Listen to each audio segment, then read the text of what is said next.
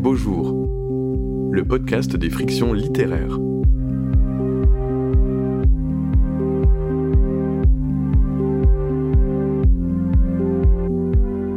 Où en est le féminisme dans cette époque troublée du post-MeToo? C'est à cette question et à bien d'autres que répondent nos invités aujourd'hui.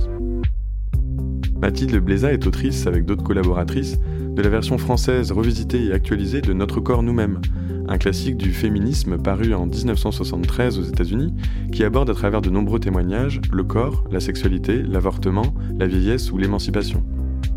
Quant à Lucie Geoffroy, elle est cofondatrice de la revue trimestrielle La Déferlante, un média pour penser le monde et les révolutions féministes au prisme du genre. Une rencontre animée par Guénaël Boutouillet et enregistrée en public le 17 juillet 2021 au Conservatoire Pierre Barbizet à Marseille, de la cinquième édition du festival Haut les Beaux Jours.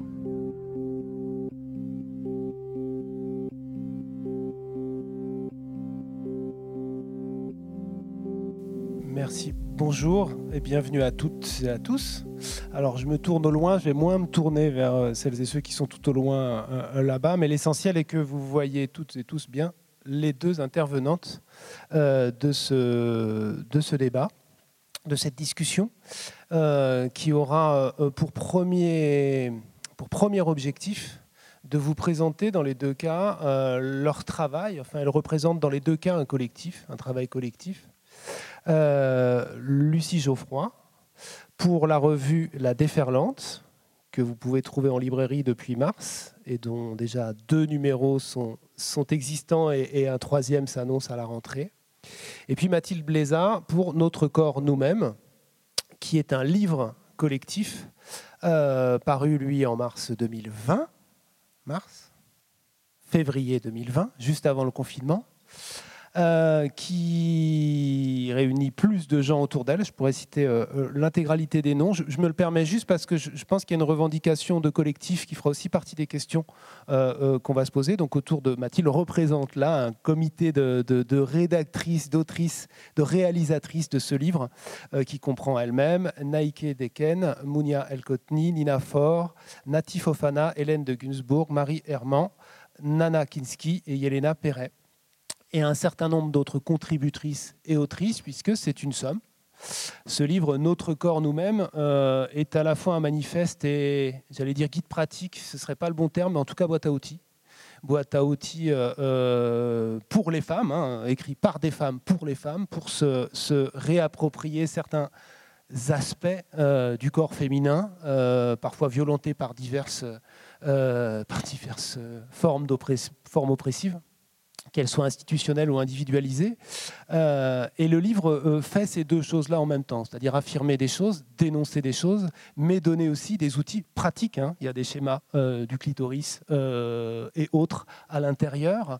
donc ne surtout pas se contenter d'être dans une situation de déploration même légitime, mais faire dans un même mouvement euh, euh, la dénonciation, le témoignage, l'analyse d'une situation et la tentative de, euh, de, se donner des outils de réappropriation et de lutte. Donc, dire rapidement aussi que ce livre est une réactualisation nécessaire d'une première version d'un livre paru en 1973 aux États-Unis sous la même forme collective et traduit et adapté en France en 1977 chez Albin Michel, épuisé depuis 1990. Donc il était certainement important de le faire à nouveau exister, mais également, étant donné les aspects, tout simplement techniques, médicaux, pratiques et sociétaux, de, de l'actualiser au sens propre, c'est-à-dire que les questions ne se posent plus de la même façon euh, 40 ans après. Et puis, à côté d'elle, donc euh, euh, Lucie, avec la revue La Déferlante, sous-intitulé La revue des révolutions féministes, euh, qui, euh, qui, a beaucoup en commun, même si c'est une revue, donc quelque chose de l'ordre de la presse et du journalisme, euh, qui est fabriqué selon d'autres modalités et déjà un autre rythme. Mais ça aussi, si on a le temps, on pourrait en parler, parce que je pense que la façon dont vous travaillez est aussi incluse, en fait, dans ce que vous fabriquez. Et c'est une revue qui, interpelle les mêmes problématiques. Il est, il est, question de... Évidemment, ça ne démarre pas à MeToo, cette affaire, mais, mais MeToo révèle quelque chose qu'il est possible d'accompagner, d'où il est possible de, de s'élever. pour questionner le féminin, le féminisme et les formes de domination sous une multiplicité d'angles. Euh, qu'il s'agisse de la création, le travail, euh, la condition féminine en elle-même, les violences euh, faites aux femmes, mais aussi dans le, deuxième, le genre passe à table, la question de, la nourriture, qui fait à manger, comment on mange, comment on reçoit la nourriture au cours de notre éducation et, de notre âge. Et donc le féminisme comme un angle, ainsi qu'on le fait en journalisme, mais plus que ça, bien évidemment, comme un angle, mais comme un pivot également comme un centre. J'en ai déjà trop dit euh, par rapport à ce que je voulais annoncer. Hein. je ne voudrais pas être dans une situation euh, euh, d'homme qui garde la parole. C'était juste pour, pour présenter ce que vous allez maintenant. Maintenant, je vais beaucoup me taire. pour présenter un petit peu ce que, ce que vous venez présenter en détail. tout de même, une, une, première question pour vous permettre d'amorcer, de, de, de dire d'où cela vient et comment cela fonctionne, euh, pour ensuite élaborer dans le dialogue où cela peut mener. Euh, à propos de ce, peut-être de cette revendication collective, qui est notable dans les deux cas. Euh, j'ai cité l'intégralité de, des rédactrices de, Notre corps nous-mêmes.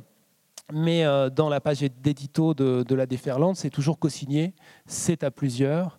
Euh, et les gens sont nommés. Euh, pour une autre question vers laquelle on reviendra, la, correctrice du magazine est nommée. Et il m'a semblé que cette revendication de collectif n'était pas anodine, parce que déjà c'est une affirmation. Donc ma question serait, en quoi ça revêt une importance pour vous et dans l'élaboration de ce que vous avez mis en œuvre, mais peut-être, en deuxième point de cette question-là, est-ce que ça n'a fait pas également lien avec cette problématique féministe? Qui veut commencer? Comme vous vous connaissez, je vous laisse euh, décider. Mathilde. Euh, donc je commence euh, pour répondre. Tout le monde m'entend bien, c'est bon? Ouais. alors, sur notre corps nous-mêmes, au niveau du collectif, il y a deux choses à en dire. C'est que déjà, on, s'inscrit dans une histoire de ce livre, qui était un livre collectif euh, dans les années 70 euh, à Boston, aux États-Unis. C'est-à-dire c'est un groupe de, militantes, de femmes qui se sont rassemblées autour des questions de se réapproprier, se réapproprier des savoirs sur leur santé, etc. Elles ont d'abord fait un groupe de parole, en fait, d'où ont été issues des brochures euh, sur des questions concernant leur corps, etc. Et euh, ensuite un livre. Et euh, la version française des années 70, c'était pareil, c'est un groupe de femmes qui n'étaient pas spécialement des autrices à la base, qui sont réunies pour faire ce livre-là, pour travailler ensemble ces questions et, et produire des savoirs, voilà, partie de l'expérience et des revendications politiques. Donc déjà, de toute façon, l'objet en lui-même, il a cette histoire collective. Euh, c'est pas un livre, euh, c'est pas un essai en fait, c'est vraiment un livre qui part de militantes. C'est-à-dire que même nous, dans notre collectif euh, qui s'est créé, qui s'est agrégé comme ça petit à petit, euh, même si on pouvait être autrice ou journaliste, éditrice ou réalisatrice, etc., ou blogueuse, en fait, on venait aussi de milieux militants féministes. Et, et, voilà, dans les luttes, le collectif est super important. Donc, pour nous, enfin, c'était évident que euh, cet objet ne peut pas exister s'il n'est pas collectif, peut-être. Euh, je peux le dire comme ça, parce que c'est un, objet d'autodéfense, euh, de, réappropriation, etc. Donc, c'est n'est pas une seule personne qui peut porter ces réflexions-là de manière voilà, descendante sur toutes les femmes, toutes les personnes concernées par ces questions-là. Donc, pour nous, c'était très important d'avoir un collectif et d'avoir un collectif très divers qui, comme ça, arrivait avec plusieurs approches des luttes féministes en, cours. Et euh, on a poussé le collectif au-delà, c'est-à-dire qu'à la fois, enfin, voilà, à la base, on ne se connaissait pas euh, spécialement, on venait de milieux différents, on avait des âges différents, des origines euh, différentes, des orientations sexuelles différentes, des pratiques ou des métiers différents. et, mais au-delà de ça, enfin, donc on a commencé ensemble à, à travailler chaque, chaque sujet en faisant des groupes de parole entre nous. Donc euh, voilà, c'est un livre dans lequel on parle de sexualité, d'avortement, de, grossesse, d'autodéfense euh, contre les violences, euh, de genre, d'orientation sexuelle, etc. Donc on a commencé comme ça. Et après, c'est un livre qui est basé sur, sur des groupes de parole. En fait, déjà dans les années 70, c'était basé sur des groupes de parole. Et donc nous, on a fait des dizaines et des dizaines d'ateliers sur chaque sujet, chaque sujet en essayant de, diversifier en fait les, vécus, les profils des personnes et pour en tirer comme ça des, dizaines et des dizaines de témoignages et de façons de vivre les choses et de, de se battre contre certaines choses, des façons différentes de, les aborder. Voilà, peut-être je vais te laisser la parole. Alors pour la déferlante, je dirais que euh, on est une publication euh, avec euh, plusieurs entrées dans cette revue. On a du reportage, on a des, portraits, on a des, articles d'analyse, il y a de la bande dessinée, il y a de l'illustration. Je dirais que toute œuvre, toute publication de ce type, toute publication de presse, d'une certaine manière, c'est une œuvre collective. Donc euh, là-dessus, on n'est pas spécialement original. Mais euh, peut-être que ce que je peux raconter quand même, c'est que quand, euh, donc à peu près début 2019, avec les trois autres cofondatrices de, la Déferlante, on a eu envie donc de, de créer cette revue. il y a eu une réflexion qui a émergé immédiatement. C'était euh, euh, qu'il fallait qu'on s'entoure d'un ce que nous on a appelé un comité éditorial. Euh, ce serait une rédaction dans un journal, disons traditionnel, mais on n'avait pas les, moyens d'avoir déjà une, rédaction pléthorique. Et puis surtout, on avait vraiment l'envie, on sentait la nécessité en tout cas de faire croiser des regards au sein de cette revue. On avait vraiment la volonté que cette revue soit traversée par euh, différents types d'expertise, c'est-à-dire euh, qu'il y ait la possibilité de faire euh, intervenir l'expertise militante, l'expertise universitaire, et pas seulement, et pas seulement des journalistes. il y a aussi des autrices qui, qui écrivent dans la déferlante. et donc, pour nous, il paraissait impensable de ne pas avoir un comité éditorial qui soit le reflet de cette euh, volonté de, croiser les regards. Donc effectivement, ce qu'on a commencé par faire, je dirais, c'était de, manière très volontariste euh, de parler de ce projet à différentes personnes, d'essayer aussi, euh, mais le travail encore est pas encore abouti, mais d'avoir des profils assez différents, parce que y compris dans le champ universitaire ou dans le champ journalistique on a finalement un comité éditorial avec des gens qui se ressemblent, en tout cas d'un point de vue social. Il faudrait qu'on aille même un peu plus loin euh, si on voulait être plus représentatif de ce qu'on souhaite voir euh, dans la revue. Et pourquoi c'est important? Parce que euh, il nous semble que pour faire émerger des sujets, des angles d'approche, des, idées d'articles, il faut en effet qu'on puisse avoir, faire appel à, différents points de vue. Ce qui peut-être aussi nous différencie de, certaines revues, euh, c'est le fait que euh, ce collectif-là, on, le met en, avant. effectivement, on a cette volonté dans la, revue, euh, avant chaque article, de présenter les personnes qui écrivent en se disant que on ne croit pas, on ne croit pas à une sorte de neutralité et, et pour nous c'est important de dire d'où on parle. Donc qui écrit euh, tel, ou tel, euh, tel ou tel sujet. Donc on présente euh, les, personnes, surtout que ce sont souvent les choix qui sont faits, sont, souvent l'objet de longues discussions à qui on, va confier tel sujet. on s'est aperçu dans le numéro 1 qu'en réalité, justement, ces personnes-là, on ne les mettait pas suffisamment en avant. Et donc dans le numéro 2, il y a une page contributeur-contributrice qui est apparue où on présente y compris avec des, photos, les personnes qui, écrivent dans la revue. C'est une manière, c'est une forme de transparence, mais c'est aussi cette idée euh, qui, est, pas mal reprise dans les cercles militants et dans les sciences sociales depuis quelque temps. C'est cette idée de l'épistémologie du point de vue, c'est-à-dire qu'il faut mettre en avant effectivement euh, les personnes qui écrivent, les personnes qui produisent du savoir d'une certaine manière. Il faut dire qui elles sont pour, euh, pour pouvoir mieux appréhender les sujets qu'on lit sur le d'où on parle, euh, ça me fait penser à l'introduction de notre corps nous-mêmes, où il y a une euh, précision sémantique, des précisions lexicales, et ça, on, pourrait y revenir. Il y a beaucoup de précautions euh, sur les termes. Et je pense que ça peut être un terrain de discussion aussi, du moins une entrée. C'est à propos de l'usage du mot femme et de l'écriture féministe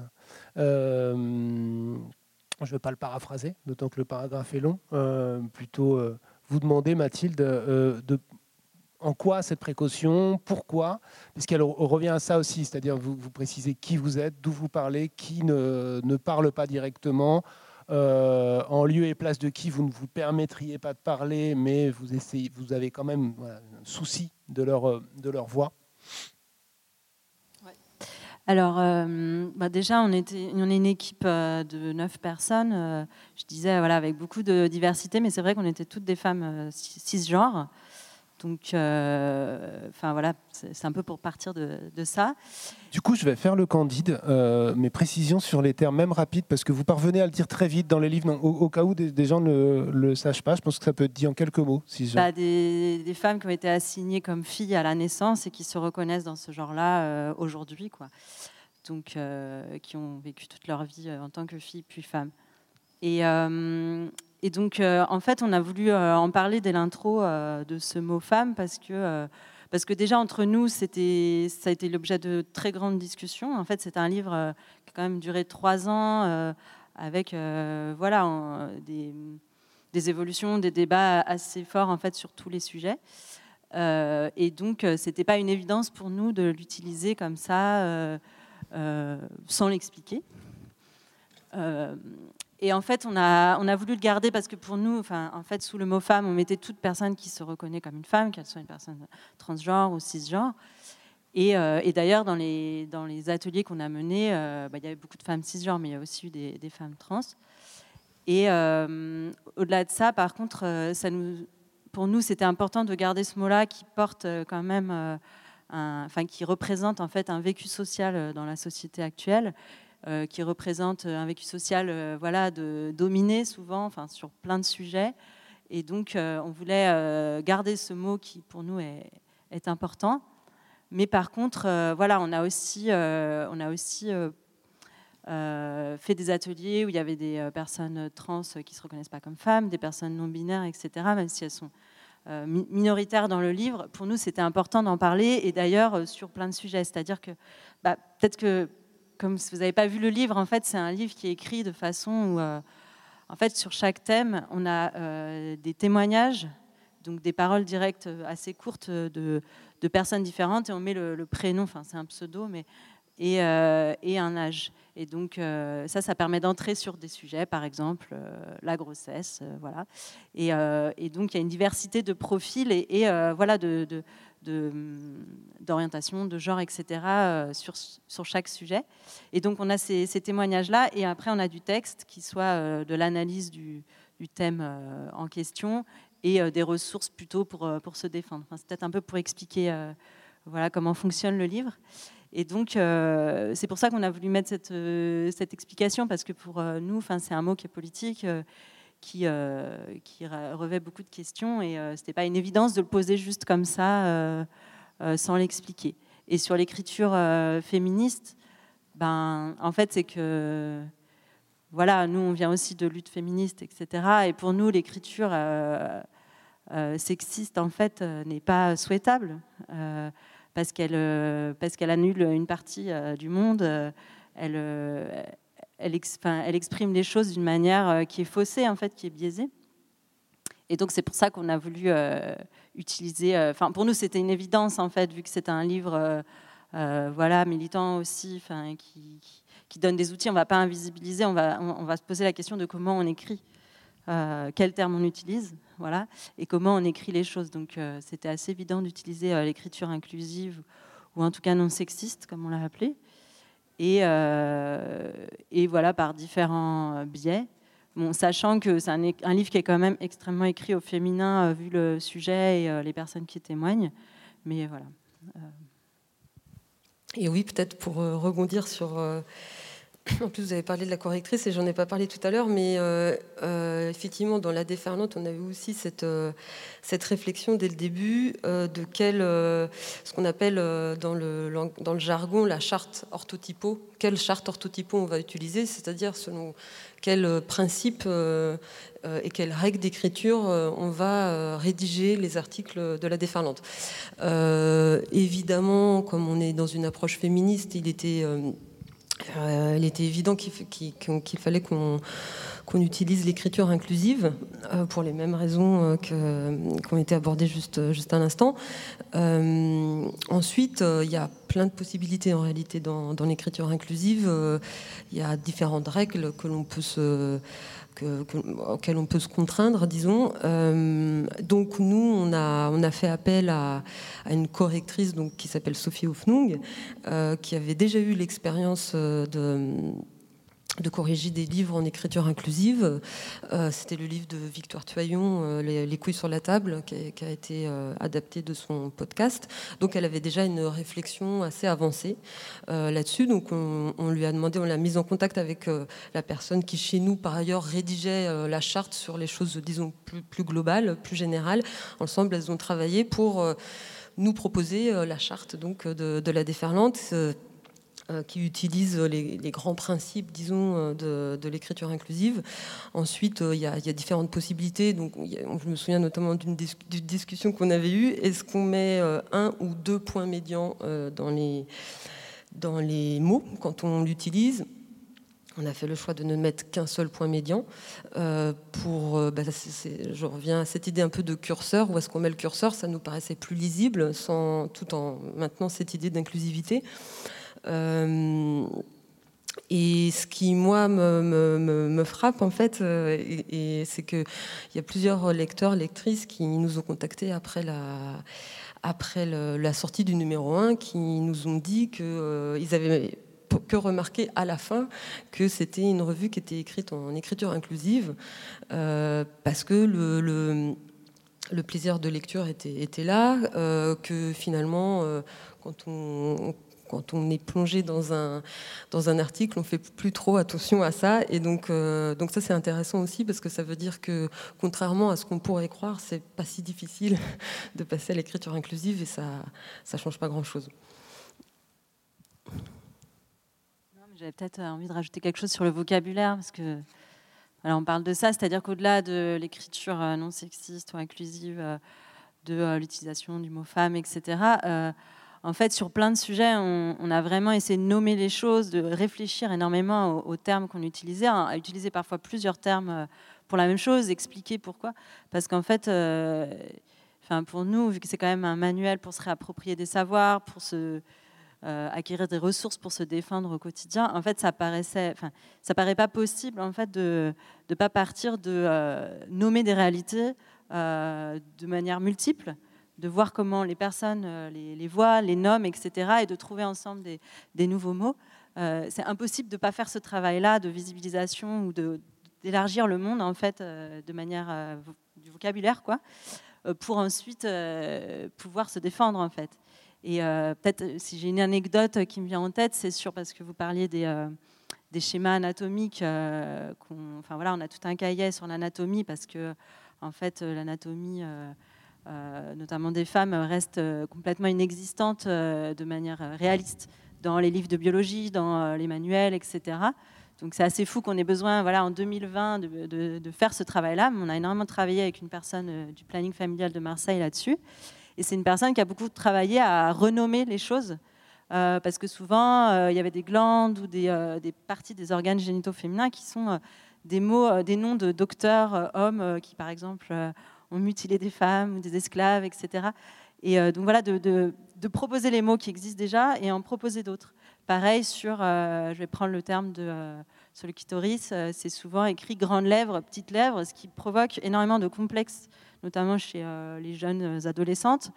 alors que, enfin, qui du coup est aussi véhiculé par des images qu'on peut voir voilà, de, de normé, et donc euh, qui produit en fait beaucoup de, enfin, de labioplastie, par exemple, d'opérations pour, euh, pour, pour, changer son, son sexe pour qu'il ressemble plus à euh, le truc grande lèvre, petite lèvre. Et donc, elle, elle propose lèvre interne, lèvre externe, ce qui pour nous était, voilà, quand elle nous en a parlé, c'était évident qu'il fallait changer ces termes-là. Et donc, voilà, on a fait ce travail aussi de garder des termes, d'expliquer pourquoi on aimerait bien qu'ils changent et d'en proposer d'autres. Et c'est vraiment à l'œuvre, hein, cet exemple de, de, l'interview de la correctrice m'a intéressé à cet endroit-là aussi. Euh, parce que par rapport à, tous les clichés véhiculés sur le féminisme, terrorisme, enfin, comme sur l'écologie aussi, voilà, ce serait les féminazis que vous seriez, il y a celle d'un massacre de la langue ou d'une inattention, etc. Et c'est l'inverse qui est à l'œuvre, c'est-à-dire que vous avez un grand souci pour ça pour les mots. Euh, et ça, je trouve ça intéressant, avec les lunettes avec lesquelles je, lis les livres. Euh, mais il y a un deuxième aspect à ça que, je trouve intéressant, hein, pour reprendre l'exemple de cette correctrice que vous citez.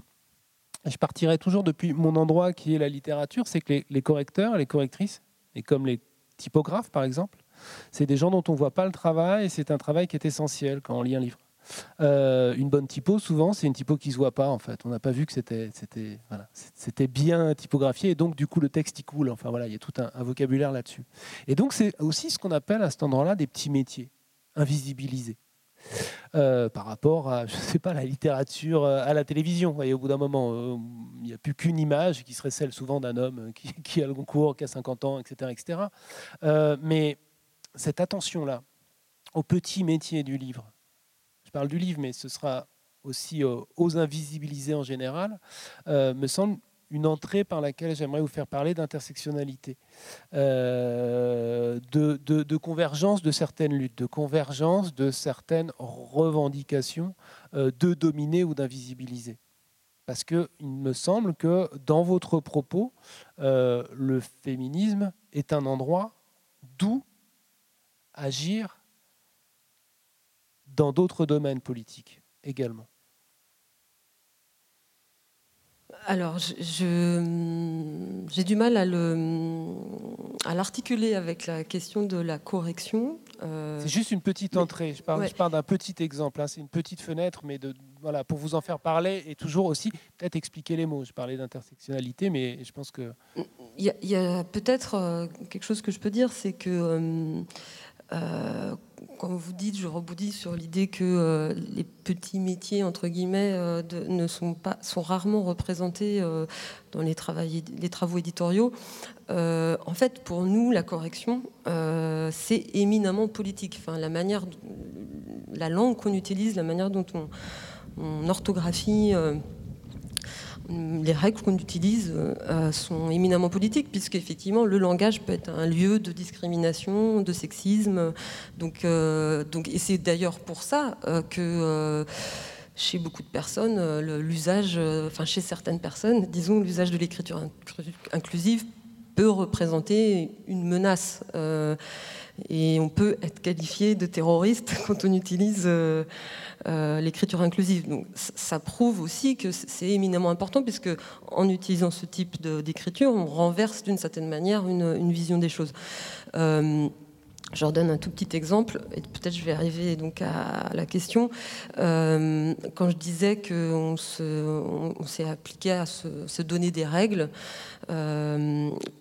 il y avait cette idée aussi avec la correctrice que toute règle, euh, évidemment, doit être transgressée. C'est-à-dire qu'à un moment donné, là, on a une charte, mais évidemment qu'elle va évoluer euh, au fil des mois, au fil des années, puisque les, usages changent, évoluent, donc probablement que cette charte va également évoluer. Et par exemple, il y avait un, texte dans le numéro 1 qui est une, un récit euh, écrit à la première personne par une femme trans qui s'appelle Adèle Aurin sur le le dossier naître et qui nous a dit dès le début qu'elle euh, ne souhaitait pas. Euh, euh, elle, n'était pas vraiment d'accord avec les règles que nous on avait, on avait établies et qu'elle préférait utiliser l'astérisque à la fin des, des adjectifs pour gommer toute mention de genre.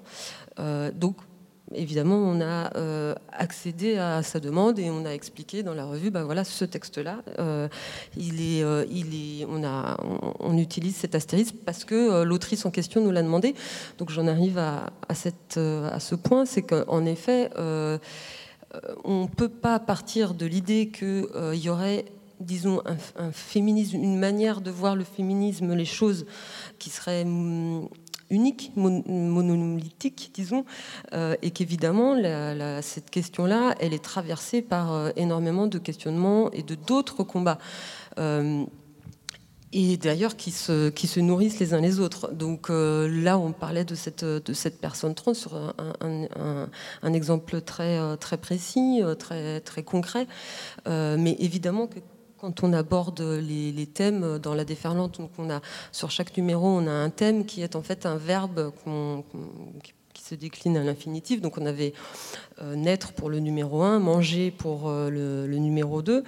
Le numéro 3, ce sera se battre on se pose sans arrêt la question, euh, quand on réfléchit à, ce qu'on va y mettre dans, ce dossier, euh, comment croiser les questions qui sont celles qui, nous intéressent, les questions de genre, avec d'autres oppressions euh, qui sont caractérisées par exemple par les oppressions de race, le racisme, les, questions de classe et de cette réflexion-là émergent effectivement euh, des, approches, euh, des angles d'attaque, disons, euh, et donc de nouveaux des nouvelles idées d'articles. et donc pour nous, c'est ça, cette approche intersectionnelle, c'est de, dire qu'effectivement, le combat féministe, il se nourrit aussi du combat contre le racisme, contre l'homophobie, contre et aussi les questions, par exemple, liées au, au handicap, qui sont, qui sont des questions qu'on aborde rarement. Je vais laisser passer. La domination masculine prend toutes les formes, hein. c'est terrible. Pilote euh, Donc oui, voilà, ça prend, ça prend aussi ces, formes-là. Je parlais de domination masculine par rapport à l'hélicoptère parce que j'habite à Nantes et pour ma part, les hélicoptères qui passent régulièrement sont toujours des hélicoptères enfin, en rapport avec les CRS et ils sont souvent assez masculins. Pardon. J'associe, mais ça vient de, de, de, là d'où je parle, du coup. Pardon. C'est vrai que le pilote est peut-être une femme. Euh, bah, du coup, pour rebondir, alors moi je ne vais pas forcément parler de correction euh, parce que sur ce projet-là, c'est vrai que c'est euh, la correctrice, elle a travaillé, enfin, elle était vraiment de la maison d'édition et du coup, elle a travaillé selon sa charte. Et c'est vrai que c'est un, un, livre qui est beaucoup écrit au féminin aussi, mais, moi je l'ai vécu sur d'autres expériences éditoriales de, de revues, donc je vois très bien de quoi Lucie parle. Mais euh, pour en venir du coup à l'intersectionnalité et peut-être euh, au moment de à ce que vous disiez au moment de la présentation de, ce livre, que c'était une adaptation d'un livre euh, qui avait été écrit dans les années 70. effectivement, justement, c'était une des grosses différences par rapport à, à voilà, ces livres-là, parce qu'ils ont été publiés dans, dans, des dizaines de pays et ont été assez marquant pour toute une génération de féministes. Ce qui était différent euh, pour nous, c'est que Enfin, voilà, plus qu'une, une, c'est vraiment une réécriture, c'est-à-dire que la méthode de base est la même, euh, partir de groupes de parole, euh, de faire un livre collectif pour se réapproprier des savoirs et des outils, c'est la même base. Il y a des, des plein de thèmes qui se, qui se retrouvent, même euh, voilà, de grands chapitres. Mais par contre, c'est vrai qu'on a tout refait aussi parce que voilà, on s'inscrit dans un mouvement, euh, dans un moment en fait des luttes qui est complètement différent. Oui, c'est ça. Vous parlez d'actualiser, ce serait bien de, des exemples assez concrets. Je suis en train de me dire, mais qu'est-ce que vous n'avez pas repris, par exemple? Est-ce qu'il y a des choses qui étaient périmées? Ouais, alors je, vais venir à ça, mais peut-être juste pour terminer sur ce que je voulais dire, c'est que déjà à la base, qui a écrit ce livre et euh, comment on a travaillé, euh, clairement, c'était euh, complètement différent de ce qui se passait dans les années 70, où euh, les collectifs étaient constitués de femmes blanches de classe moyenne supérieure, bon, des lesbiennes et des hétérosexuels, mais voilà, il y avait quand même une homogénéité comme ça. du groupe qui était lié en fait aux luttes du moment, enfin, d'où venaient ces livres-là. ils étaient complètement inscrits dans des mouvements.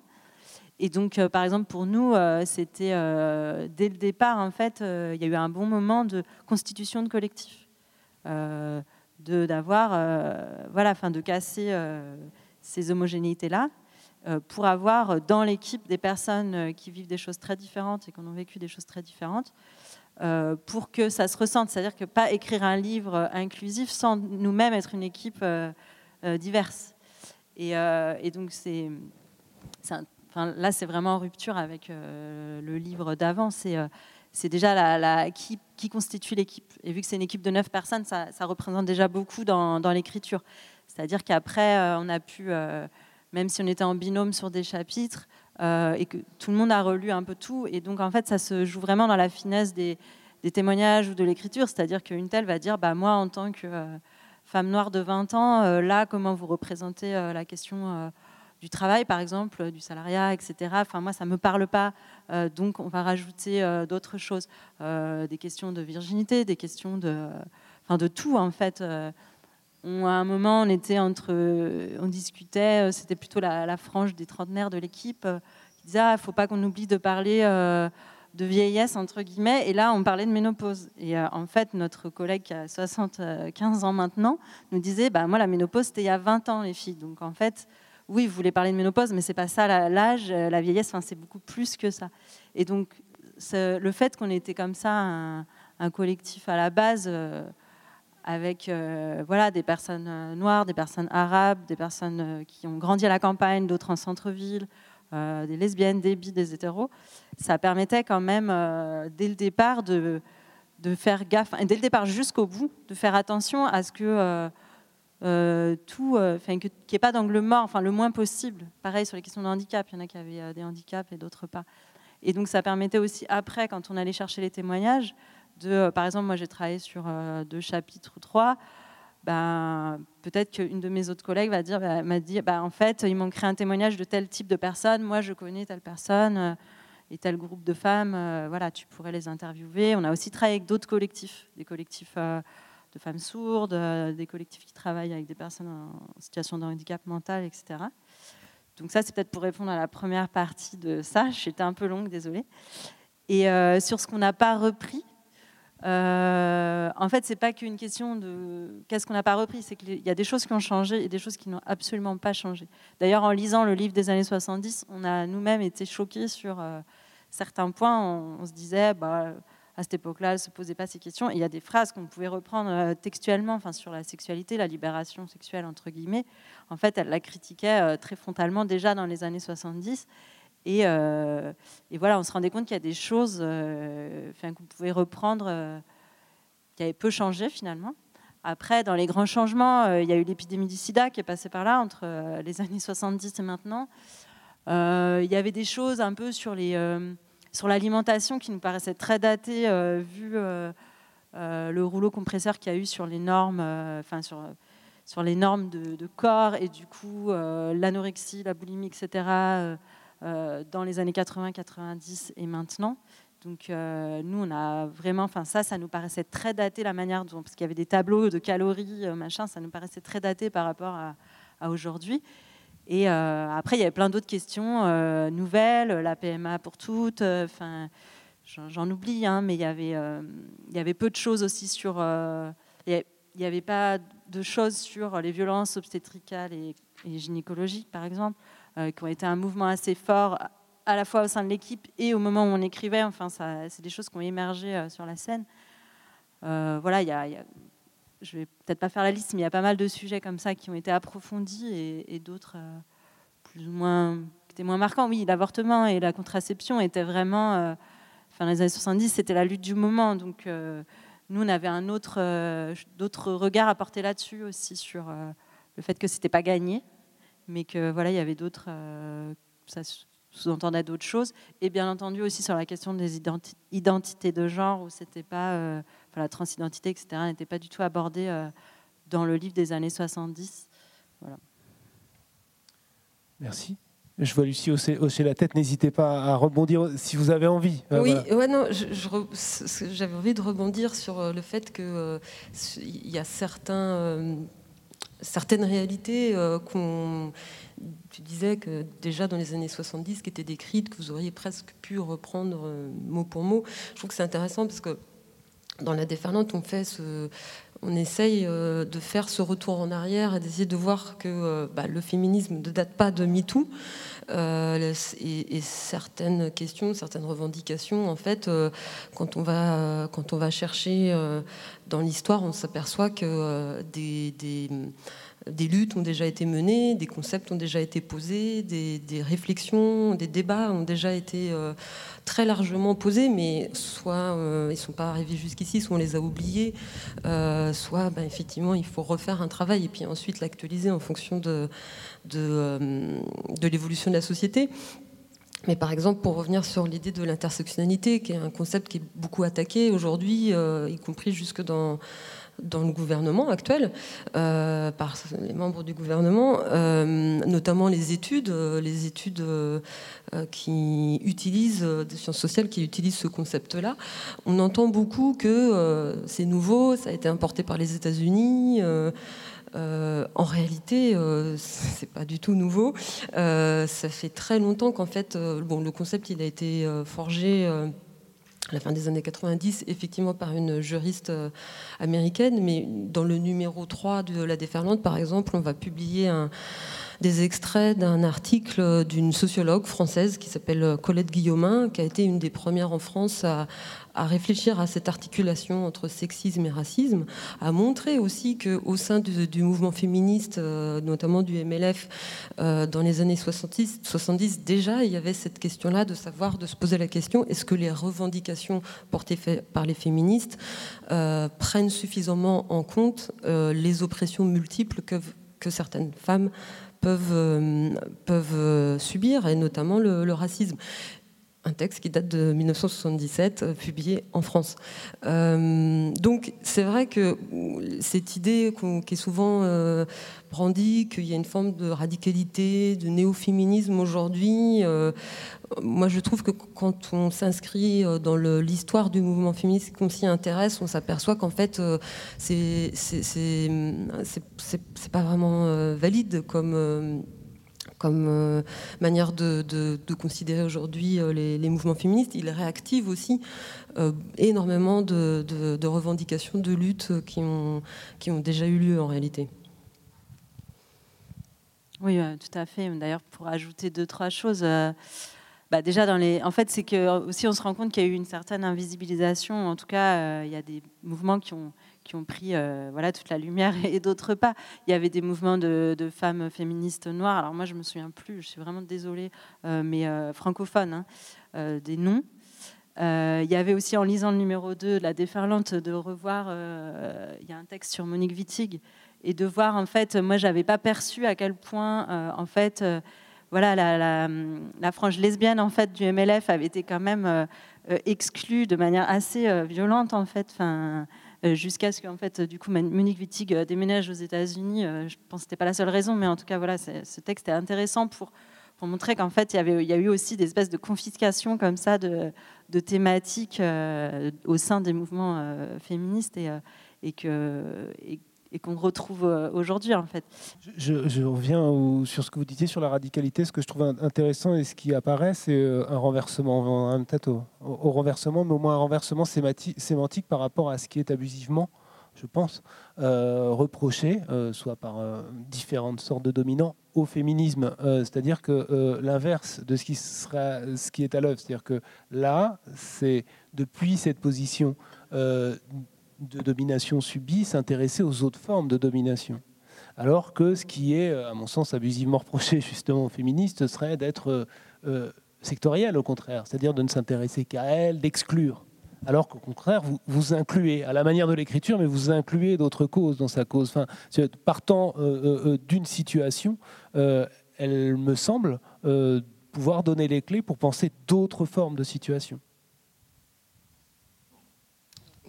Je transforme ça en question. Hein, oui, non, bah, euh, en fait, euh, sur les différentes formes, euh, les différents courants, en fait, en fait ce que moi, je suis toujours un peu étonnée quand on, on brandit l'argument que oui, mais le problème, c'est que là, le féminisme, les mouvements féministes, ils sont très éparpillés. Euh, il y a beaucoup de querelles, il y a beaucoup de controverses. Euh, il faudrait que tout le monde, euh, tous les mouvements puissent lutter ensemble vers cet objectif commun de l'émancipation des femmes, comme s'il n'y avait qu'une seule stratégie possible pour arriver à cette émancipation. Et quelle émancipation de laquelle on parle? Tout mouvement politique digne de ce nom, disons, œuvrant pour une forme de progrès, est traversé par des courants. Euh, des courants de pensée, et c'est très bien. Euh, moi, j'y vois le signe d'un mouvement euh, vivant, d'une pensée vivante aussi, qui, qui peut s'opposer sur l'objectif et même les moyens pour, pour, y, pour y arriver. Il y a il y a un féminisme, disons, plus institutionnel, il y a un féminisme, disons, d'État, il y a un féminisme plus révolutionnaire, militant, plus d'action. le, féminisme d'action, qu'on appelle souvent le féminisme radical, il est, justement souvent euh, euh, caricaturé comme étant euh, trop radical, mais, mais ça rejoint aussi parfois ce stéréotype sexiste que les femmes ne feraient que de se crêper le chignon. Euh, moi, je pense qu'au contraire, c'est très bien de faire, euh, de, montrer aussi qu'effectivement, c'est euh, une pensée, donc encore une fois, qui est, vivante. Et puis, il ne faut pas oublier aussi que les, mouvements plus radicaux, féministes plus radicaux, ont toujours été vilipendés au moment où justement ils, émergeaient. Gisèle Halimi, à l'époque, euh, a été énormément contestée euh, jusqu'à ce qu'elle devienne une figure aujourd'hui éminemment acceptable. mais quand on regarde comment elle a été critiquée à l'époque, c'est intéressant. En fait, généralement, les mouvements dits radicaux deviennent acceptables quand ils ont les droits pour lesquels ils luttaient ont été, ont été obtenus. Mais ça prend du temps la mise en perspective, c'est aussi quelque chose. On a parlé d'actualisation, euh, mais cette actualisation ne se fait pas sans mise en perspective. Me revient à l'esprit euh, aussi ce, assez court et justement du coup limpide, simple et très intéressant article de mise en perspective de l'aphorisme de, de, Beauvoir on n'est pas femme, on le devient, euh, au prisme de ce, de ce qu'il a signifié aussi au cours du temps, de ce qu'il a déclenché, de ce qu'il a produit comme sens ou contre-sens ou différentes interprétations. Euh, ouais, enfin, alors là, ça fait référence effectivement à une, une rubrique dans, dans, la revue qui s'appelle Histoire d'un slogan, euh, où on revient effectivement sur euh, une phrase, euh, un aphorisme, disons, ou, un slogan militant, et on essaie de, effectivement de lui donner une épaisseur, une épaisseur historique. et d'ailleurs, ça, aussi, c'est très intéressant. Euh, c'est Manon Garcia qui a, écrit euh, ce, texte, qui revient sur, ce On ne naît pas femme, on le devient. Elle, a réactualisé aussi d'une certaine manière cette question-là par un livre qui s'appelle on ne, on ne naît pas soumise, on le devient. dans lequel elle montre qu'effectivement, donc dès, dès, le deuxième sexe, fin des années 40, la question du consentement euh, est posée en réalité. Donc, euh, et d'ailleurs à l'époque aussi, Simone de Beauvoir a été euh, très attaquée. Enfin, à la publication de ce livre. Donc, par exemple, ce, concept, enfin, cette idée du consentement qui nous paraît être une, une, idée assez nouvelle, en réalité, est déjà posée depuis longtemps. J'ai posé une question à un moment où vous alliez réagir. C'est pour ça que je regarde vers vous. Avant, mais j'ai remarqué quelque chose. C'est à l'échelle du premier numéro, bien sûr. Un premier numéro ne représente pas l'ensemble de la revue, mais il y a un point commun de, structure que j'ai trouvé intéressant. Euh, c'est que euh, les violences sexuelles faites aux femmes et comment y réagir, qui pourrait être euh, un point de départ des nouveaux féminismes, enfin on parle de MeToo, de post-MeToo, etc., est abordé en fin d'ouvrage. Dans les deux cas.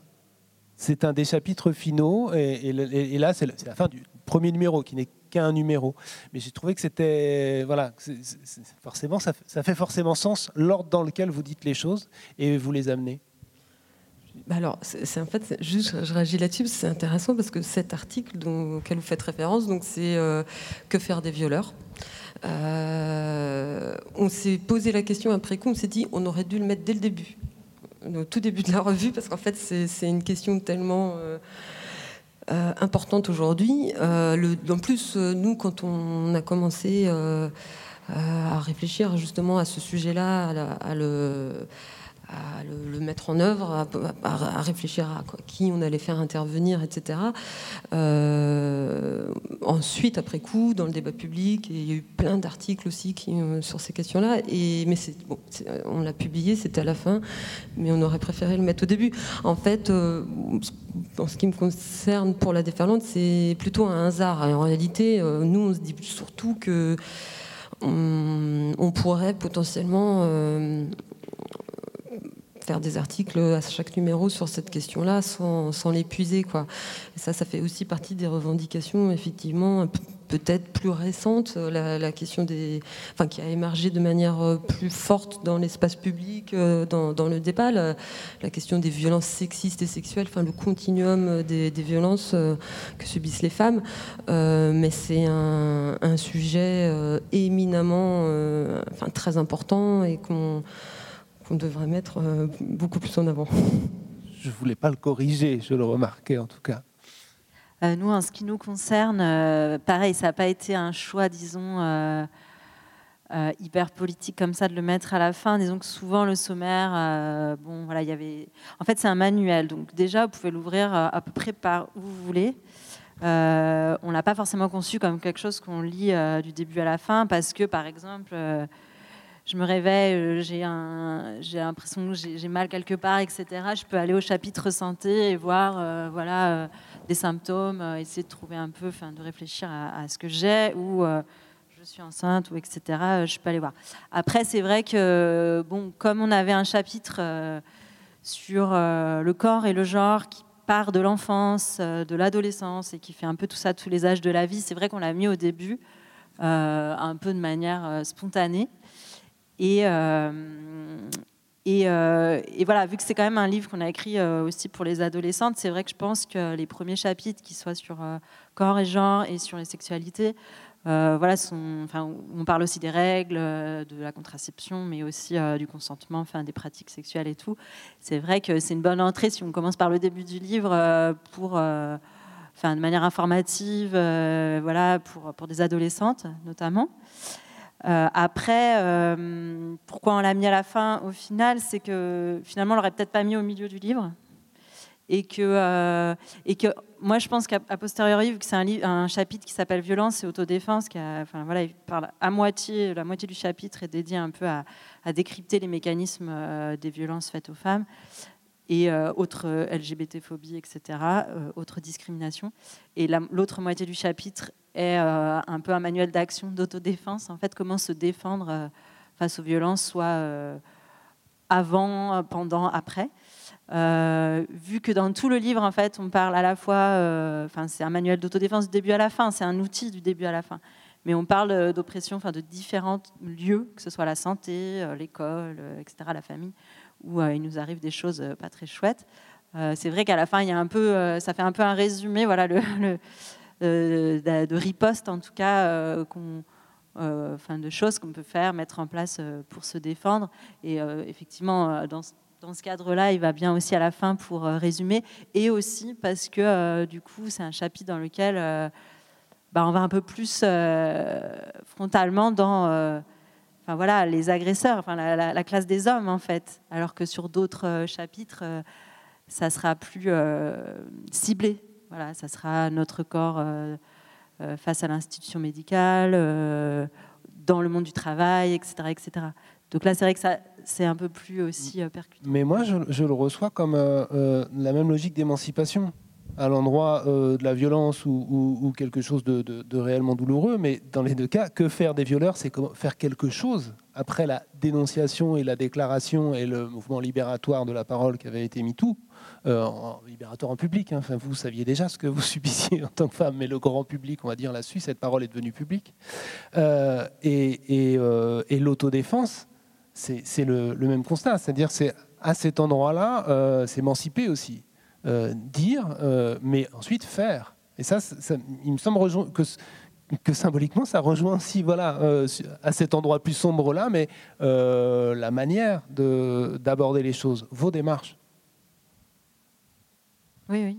Euh, oui, peut-être pour, rebondir, euh, tout à l'heure Mathilde parlait de, utiliser le terme de, d'outils, quoi, de boîte à outils. Euh, est-ce qu'un livre ou une revue peut permettre d'agir dans, la société? Moi, je suis persuadée que oui, parce que ça permet de donner des, pas seulement des outils de compréhension du monde dans lequel on vit, mais vraiment aussi des, des, réflexions qui ensuite peuvent aboutir à, effectivement des, actions.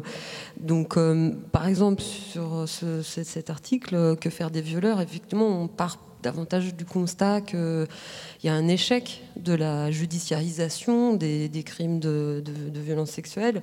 Donc, qu'est-ce qu'on fait à partir de là? Comment qu'est-ce qu'on pourrait organiser, quelles sont les alternatives possibles, on donne des pistes. Il euh, y, a plein d'autres euh, endroits dans la déferlante où on, essaye effectivement euh, de, partir de constats, mais de donner éventuellement des, pistes qui sont des pistes de réflexion, mais donc aussi évidemment des pistes d'action pour, et là ce sera ouais, ma dernière question parce qu'on s'approche de la fin, euh, euh, pour renverser, non pas la table comme dirait Sarkozy, euh, comme aurait dit Sarkozy, je ne sais plus ce qu'il voulait renverser. non mais l'idée du renversement, elle est là dès le titre, la déferlante, et elle est aussi là dans la conclusion de notre corps nous-mêmes. C'est-à-dire que ça, ça fait un point commun, et c'est pas juste un point commun lexical, ça signifie quelque chose aussi. Il y a de l'émancipation, se donner les moyens d'eux, et puis il y a une, une, une visée politique claire euh, active, volontariste.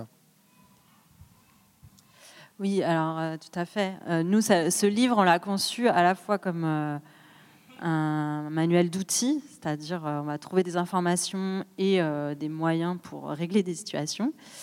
Euh, aussi comme un refuge, on le voit comme un refuge, comme la non-mixité peut être un refuge, euh, c'est-à-dire que comme il y a beaucoup de témoignages de personnes très différentes, euh, d'ailleurs c'est souvent les, retours de lectrices vont dans ce sens-là, c'est-à-dire qu'elles se disent, bon bah tel endroit, je me suis reconnue dans ce témoignage-là sur voilà, ce vécu à l'adolescence, etc.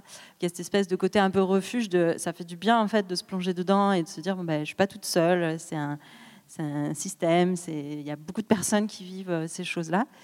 Et le troisième, euh, voilà, euh, mot que je pourrais utiliser pour ce livre, pour nous, on l'a vécu aussi, enfin, on l'a aussi construit comme une arme.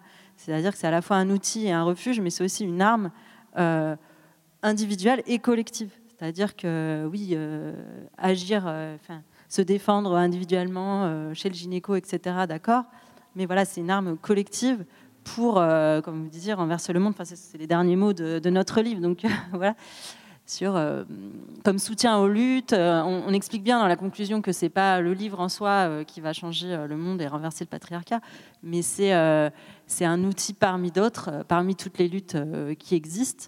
nous, on veut que ce soit, voilà, soit utilisé comme outil, comme discussion, comme dans lequel on peut piocher, mais ça, fait partie d'un tout.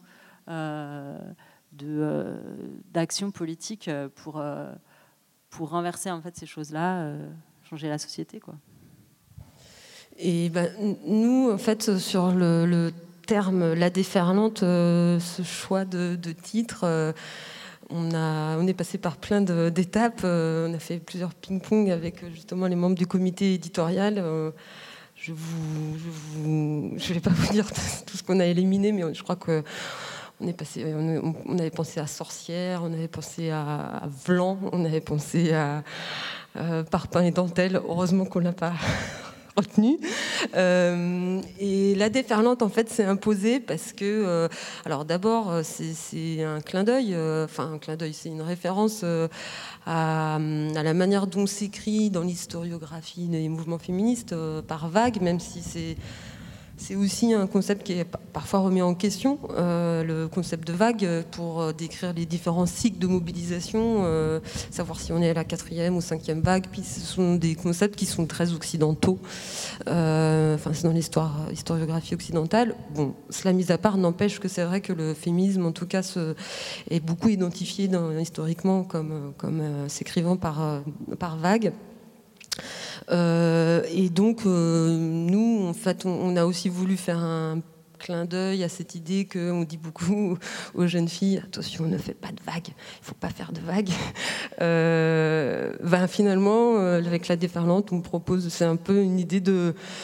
C'est une, action un peu autoréalisatrice. Ben, finalement, peut-être qu'on peut être cette espèce d'ensemble de petites gouttelettes qui vont faire une grande vague et qui ensuite vont faire une déferlante. Et on espère euh, arriver à renverser le patriarcat euh, de manière durable. Merci, ce sera les mots de la fin. Merci vraiment à toutes les deux. Euh, on vous souhaite une... On vous dit bravo déjà, puis on vous souhaite une bonne continuation, puisque du coup c'est en route, cette affaire. Merci bien, et merci de votre attention. Le festival Oh les Beaux Jours remercie Mathilde Bléza et Lucie Geoffroy, ainsi que Guénel Boutouillet qui a animé cette rencontre. Retrouvez les références bibliographiques des autrices dans le descriptif du podcast. Pour ne manquer aucun épisode des Frictions littéraires, abonnez-vous à ce podcast sur toutes les plateformes habituelles. La sixième édition du festival Oh les Beaux Jours aura lieu du 24 au 29 mai 2022 à Marseille. Montage Clément Lemarié. Voix Benoît Paqueteau. Musique The Unreal Story of Floride by Fred Nefché and French 79. Un podcast produit par Des livres comme des idées.